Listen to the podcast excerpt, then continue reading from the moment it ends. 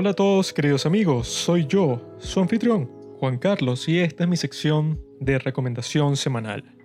Es mi turno, cada semana es el turno de otro padre del cine.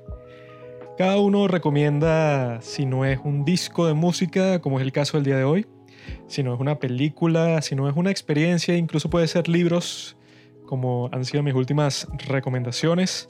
Pero esta vez quería hacer algo un poco más directo, un poco más intuitivo, un poco más fácil de consumir, porque si les recomiendo un libro, bueno, les tiene que gustar mucho el tema y les tiene que gustar mucho mi recomendación para que pasen todo el tiempo que tienen que pasar leyendo, bueno, que son pueden ser decenas de horas, para disfrutar como tienen que disfrutar un buen libro. En este caso es un disco que dura menos de 40 minutos. Es el nuevo disco de IU, la cantante cuyo nombre real es Lee Ji-eun, pero hace poco descubrí por qué es que tiene ese seudónimo artístico de IU. Es porque supuestamente cuando escuchas sus canciones, el efecto que tienen que tener en ti es que hay como que una combinación de almas ahí, ¿no? Hay como que una metamorfosis espiritual entre la cantante, las notas que están entrando a tus oídos y tu propio ser, tu propio yo, tu propio ego. Por eso es que es IU, porque I en inglés es yo y you es la forma informal así de decir tú, ¿no? IU. Entonces yo, tú, la unión de yo, tú. O sea, eso pues, la transformación, metamorfosis de, de dos personas, de dos individuos cuando experimentan esa música, uno como intérprete y el otro como escuchador. Y sí, yo creo que eso es lo que pasa. O sea, es un nombre completamente adecuado. Porque a mí me encanta su música, ya ha sacado cinco discos, este es su número 5, Lilac. Y ella tiene una gran colección de canciones increíbles, canciones que en su mayoría son baladas, ¿verdad? Y ella, desde que hizo su debut, que ya fue hace más de 10 años, el aspecto que más destaca sobre ella siempre ha sido su voz. Porque su tono de voz es bastante neutral, ¿no? Es bastante grave para ser mujer. Y para ser una cantante que llega a unas notas tan altas, a mucha gente le impresiona eso cuando tú la escuchas hablar que sin entrevistas o en blogs de YouTube tú te imaginas que si esa persona cantara, bueno, tuviera un tono de voz bastante neutro, no puede llegar a notas muy altas, como que un tono más así moderado. Pero, por ejemplo, en su canción Good Day, que fue la que se hizo más popular en toda Corea, la que la dio a conocer en todas partes del mundo, hasta que yo estoy haciendo este podcast, que bueno, soy de Latinoamérica y ella hizo su debut hace más de 10 años, pero a través de esa canción fue que yo también la conocí. Y las partes del verso son bastante graves, ¿no? Son así en plan de que... Son así con ese tono que, bueno, para una cantante femenina es súper bajo, ¿no? Súper grave. Y de repente cuando es la parte del coro y sobre todo en la parte final, ella es capaz de llegar a unas notas que, bueno, eso, se lanza un grito al final de la canción, que es el que más impresionó a todo el mundo, que salta una octava y después, mientras está en esa octava que ya es bastante alta, se salta una completa otra vez y bueno, que es algo, una hazaña, que incluso a ella le dijeron que tenía que dejar de hacer eso, eso ya cuando llevaba como dos, dos o tres años como cantante, porque esa era la receta perfecta para dañarle la garganta, que tenía que forzar tanto su voz para llegar a las alturas así, pero es impresionante que sea capaz de hacerlo, ¿no? Con ese tono de voz neutro. Entonces, en sus discos hasta el momento vemos eso, que hay bastantes baladas con una instrumentalización bastante austera, ¿no? Bastante simple, porque se quiere hacer énfasis con la producción en que su voz es impresionante, ¿no? Que es lo que más destaca de, de toda su personalidad musical, ¿no? Pero en este disco ella ya está llegando a un estilo de música más contemporáneo. Ella está estrenando canciones mucho más bailables, mucho más así estilo pop mucho más rápidas, de ritmo más rápido. Canciones como Lilac, que tanto en el video de Lilac como en el video de Celebrity se pueden ver eso, coreografías, que ella casi nunca hace coreografías, sino es algo más reciente. Eso es más como que para grupos de K-pop, tipo Blackpink, tipo ITZY. Ella, eso, está evolucionando como artista para como que pasando más a un sonido un poco más contemporáneo, un poco más producido, con un poco más de instrumentalización así moderna, ¿verdad? cuando ella antes solía eso, pues como de concentrarse en unas melodías y en unas armonías muy buenas, muy melodiosas, pero como que ya evolucionó como artista y yo creo que eso es muy importante para todos los grandes artistas que siempre andan cambiando, ¿no? Siempre andan buscando un nuevo ritmo, siempre andan tratando de hacer algo nuevo, de sorprender a sus fans, a las personas que los escuchan. Y en el caso de ella lo, lo ha estado haciendo constantemente. Si la comparas a la IU de cuando comenzó, que eso, eran puras canciones que ella ni siquiera escribía, sino que lo normal cuando tú estás empezando como cantante de Corea, e incluso hay algunos cantantes eso, que nunca pasan como que al, terreno creativo, sino que se quedan en pura interpretación, pero en el caso de ella, como que se opuso a los estándares de la industria coreana que siempre la critican porque dicen y que, no, bueno, es que siempre sacan música así como que prefabricada, comercial, que no tiene tanto que ver con los sentimientos de los propios intérpretes, ¿no? Pero en, el caso de ella, creo que fue desde su tercer disco o desde su segundo disco, ella ha formado parte activa de la producción de todas las canciones, escribe todas las letras, eh, ella es la que se le ocurre a todos, pues la melodía, las partes principales de las canciones. Siempre tiene ayuda, siempre se apoya en otros productores musicales, pero la que tiene la iniciativa creativa es ella, ¿no? Que es algo muy raro de ver en Corea, pero lo justifica porque eso se ha convertido en la cantante más popular de toda la historia del país, ¿no? Entonces, con este disco, que tiene creo que 10 canciones, si no me equivoco, el concepto de cómo se hizo, ¿no? Ese nombre lilac, que es así el color morado, que es el color de las flores de los árboles cerezos, que son los que florecen tanto en Corea como en Japón, como en China, en toda esa zona asiática del este, en primavera, ¿no? Y es como que con este color lila así bastante clarito, ¿verdad? Es como que representativo de la primavera y que bueno, todos ustedes deben conocer esa metáfora de lo que dice la gente, esa especie de analogía entre las estaciones y la vida de la persona, ¿no? Es eso, pues que cuando eres joven estás en la primavera de la vida, después verano, otoño y invierno cuando mueres, ¿no? Entonces ella lo hace en plan de esto, pues como que representando que ella como ya tiene 29 años en edad coreana, que la edad coreana es un poco extraña eso porque tú naces con un año pero después cada año como que todos los coreanos aumentan de edad cuando cambia el año, ¿no? Después te celebran tu cumpleaños así normal el día que naciste, pero cuando cambia el año la edad de todos los coreanos aumenta automáticamente, ¿no? Entonces ella tiene 29 supuestamente, ella cumple el 16 de mayo y lo sé porque bueno, soy su fan número uno. Y en este disco yo creo que se aprecia mucho eso, ¿no? Que es como que bastante interesante y bastante impactante como destacan estas canciones, entre otras canciones así de estilo pop.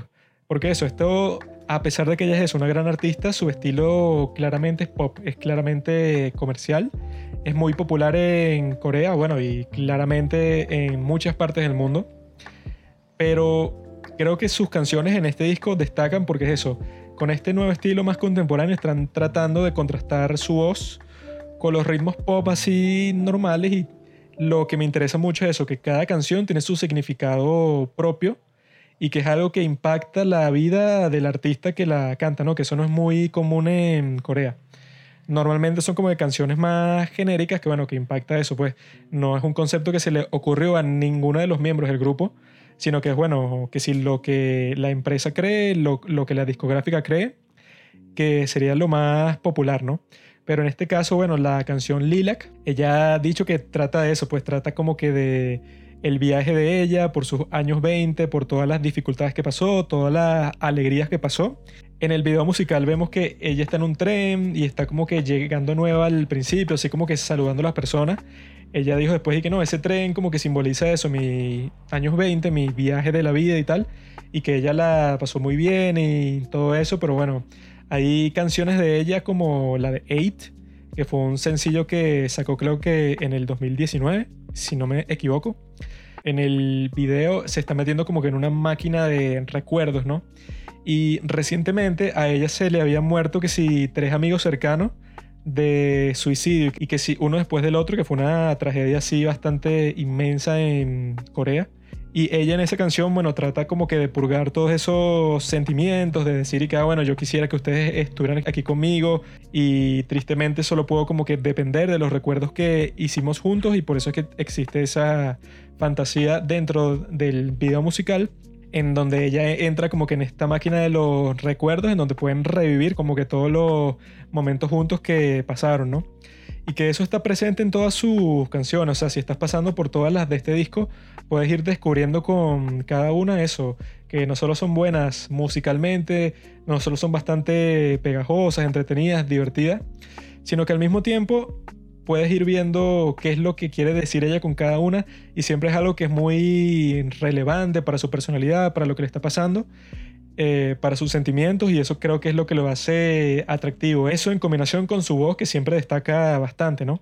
Por ejemplo, también está esta canción Celebrity, que ella dice que la hizo dedicada a uno de sus amigos cercanos porque la canción dice algo así que, que, bueno, así tú no tengas como que el estándar de belleza, no seas como que la persona perfecta que todo el mundo piensa que así es como debe ser una celebridad, ella es como le está diciendo a su amigo, como que tú eres mi celebridad, tienes un comportamiento único, tienes un estilo único, que eso, que no le cuadra a la mayoría de la gente.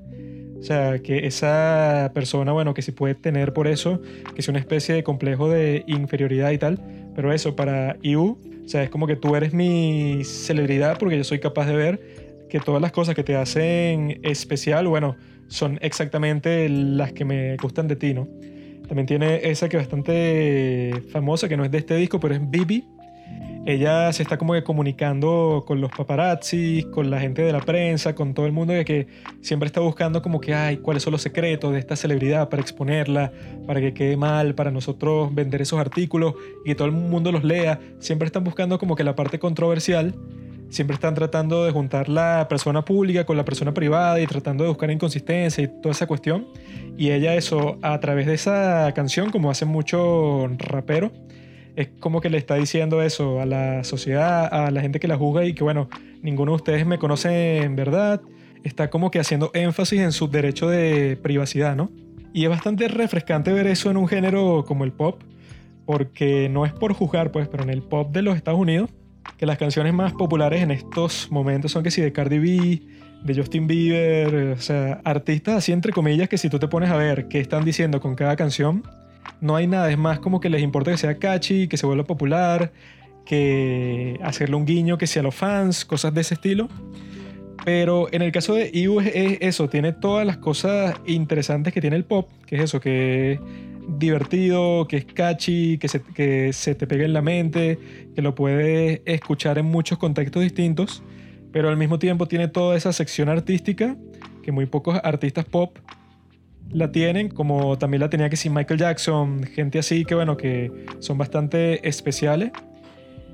Y ella, bueno, con este disco yo creo que lo ha hecho de nuevo, se ha reinventado, ha mm, hecho algo bastante interesante, tiene unas canciones buenísimas, videos que dicen mucho. Y se los recomiendo a ustedes porque yo creo que les puede servir de un intro perfecto para este artista y bueno, escuchar sus discos pasados y que también tiene la ventaja de que no solo es cantante, sino que es actriz, una actriz buenísima que bueno, que tiene tres películas que va a estrenar en el 2021. Ya ha salido creo que como en cinco o seis dramas haciendo un trabajo increíble y bueno, hemos hecho reseñas de varios de esos dramas en este podcast, ¿no? Entonces yo creo que es muy importante que ustedes se introduzcan a la vida de esta cantante, de esta actriz y que como si fuera poco todo el talento que ella tiene en su desarrollo musical, su desarrollo actoral, en su voz que es bastante espectacular. También es que si la, bueno, en mi opinión, no sé qué piensan ustedes, me pueden decir por Instagram de que estás equivocado, eres un maldito, pero en mi opinión, Creo que es la mujer más despamparante, más hermosa de toda la historia de la humanidad. Así que amigos, no se pierdan este disco. Lo pueden escuchar por Spotify. Lo pueden escuchar a través de YouTube. Está así que sí completo. Creo que lo publicaron ellos mismos y todo. Eh, creo que de 35 minutos. Si no me equivoco, mis canciones preferidas del disco son Celebrity y Troll. Que Troll es como de un ritmo así también bastante funky bastante actual. Pero también me encanta Lilac, porque el video es buenísimo, la coreografía es buenísima. Eso es lo bueno de Corea, que siempre pueden esperar un profesionalismo exagerado en todo lo que pasa. Incluso hay una ley que yo no sabía, pero me dijo Pablo, que es ilegal supuestamente que tú cantes con playback durante los shows de música. Durante cualquier presentación, según las leyes de Corea, tú como cantante estás obligado a cantar. Lo cual me parece un poco exagerado que sea una ley, pero también me parece interesante que eso, que los cantantes profesionales de Corea no están ahí solo por la estética, sino porque en realidad son tremendos cantantes. Y esta, en mi opinión, es la mejor cantante de la historia. Así que ahí lo tienen, amigos. IU, Lilac, no se lo pierdan.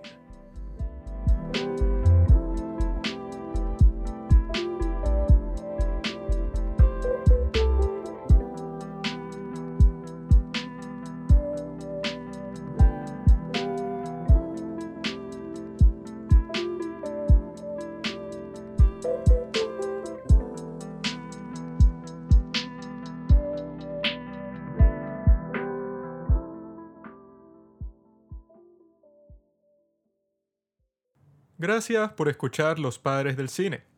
Síguenos en Instagram en arroba los padres del cine para enterarte de los nuevos capítulos que iremos publicando. Si nos escuchas por Apple Podcast, déjanos una reseña. Si no, disfruta escuchándonos en todas las aplicaciones por las que puedas descargar podcast.